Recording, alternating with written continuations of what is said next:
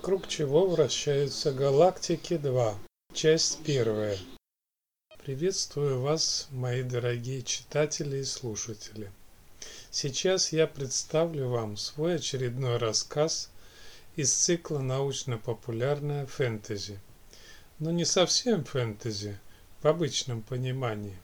В сети на известном хостинге я создал подкаст – с каналом научно-популярная фэнтези. Хостинг э, castbox.com. Там решил публиковать свои научно-популярные опусы в аудиоверсии, а сами рассказы опубликованы или будут на сайтах Проза.ру и Литсовет.ру. Еще немного нарисую, как живет наш большой общий дом Вселенная – Пока мы можем путешествовать по ней только мысленно. Нет пока нужных кораблей, чтобы быстро плыть по, по огромному океану Вселенной, чтобы открывать новые земли, острова и народы, как это делали отважные мореплаватели в средние века или в древности, всякие там Одиссеи, Марко Поло, Колумбы и Куки – Пока только современные мощные телескопы позволили открыть новые планеты, похожие на нашу Землю, но вот пройтись по другой планете это сегодня еще мало доступно. Пока люди смогли это сделать только на ближайшей планете Луне. Но дали космоса манят своей неизвестностью.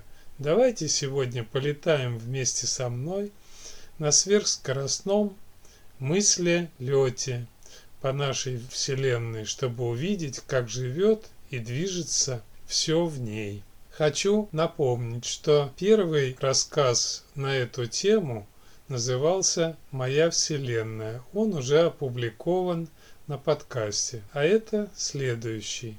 Он называется «Вокруг чего вращаются галактики 2». Во Вселенной так уж сложилось, что меньший объект почти всегда вращается вокруг чего-то большего. Луна вокруг Земли, Земля вокруг Солнца, Солнце вокруг центра нашей галактики Млечный Путь. А как же сами галактики?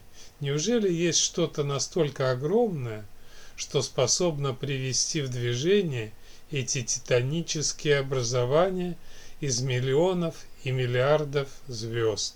Да, есть. Когда-то в 60-х годах, увлекаясь в школе книгами по астрономии и астрофизике, я прочитал, что галактики тоже, как звезды, объединены в метагалактику и вращаются, как планеты вокруг Солнца. Сегодня это что-то, вокруг чего вращаются галактики нашего видимого мира, получила имя Великий Аттрактор.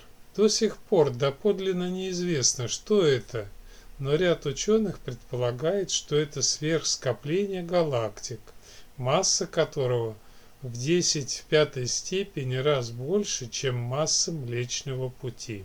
Однако, если познакомиться с современными открытиями астрофизики, то вращение галактик вокруг некоего центра – который назвали Великим Аттрактором, поставлено под сомнение. Планетоподобное вращение галактик вокруг общего центра явно отсутствует.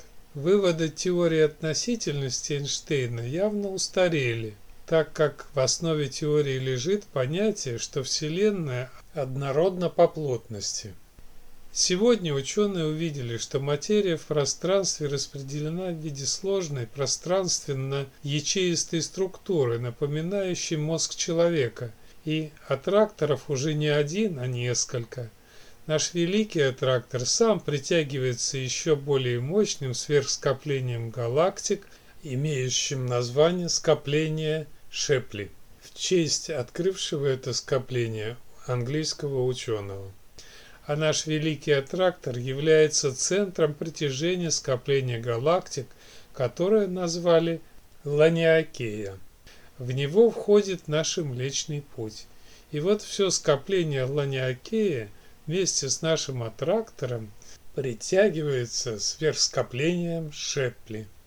Сегодня предполагается, скопления галактик имеют свои аттракторы.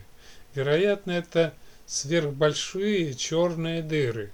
Однако современные наблюдения показывают, что есть некое общее движение материи к какому-то невидимому пока полюсу. Уже создана математическая теория, объясняющая это движение материи воздействием сверхбольшой черной дыры, поглощающей всю материю, электромагнитные поля, галактики, отдельные звезды, пыль и даже просто свет. Об этом великом и ужасном процессе поглощения материи я поведал в своем предыдущем рассказе «Моя Вселенная». Но вернемся к великому аттрактору. Находится он в 250 миллионов световых лет от нас и оказывает влияние не только на нашу, но и на соседние галактики, притягивая их к себе. Как же это далеко, даже трудно себе представить. Лететь туда со скоростью света 300 тысяч километров в секунду целых 250 миллионов наших земных лет. За одну секунду мы на такой скорости почти долетели бы до Луны. Раз и там. Сколько же таких расстояний до Луны мы должны будем преодолеть за 250 миллионов лет. Представьте, какой путь прошла наша Земля за такое время. 250 миллионов лет назад по Земле бродили динозавры, росли огромные, как деревья, папоротники.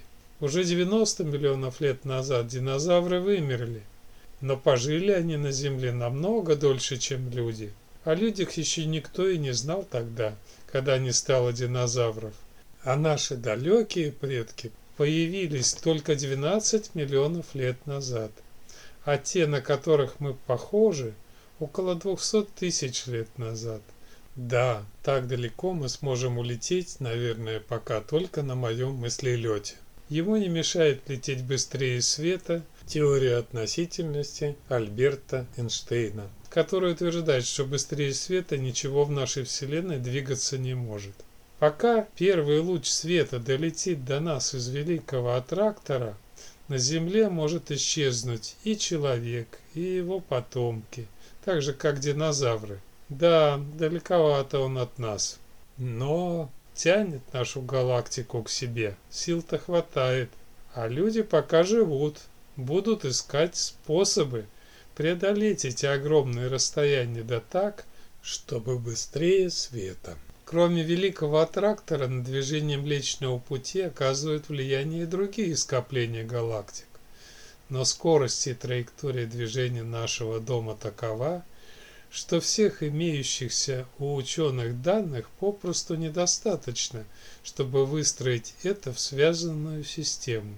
В последнее время нас начали пугать, что началось сближение нашей галактики с более крупной галактикой Андромеда уже появились анимированные картинки, как будет происходить столкновение наших галактик.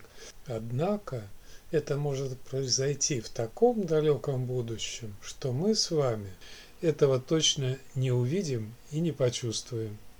Вероятно, существуют и другие, еще не обнаруженные объекты, оказывающие гравитационное воздействие на нашу галактику. Кстати, и нет данных о том, что наша галактика вращается вокруг чего-либо. На данный момент мы просто движемся в направлении великого аттрактора. Продолжение во второй части.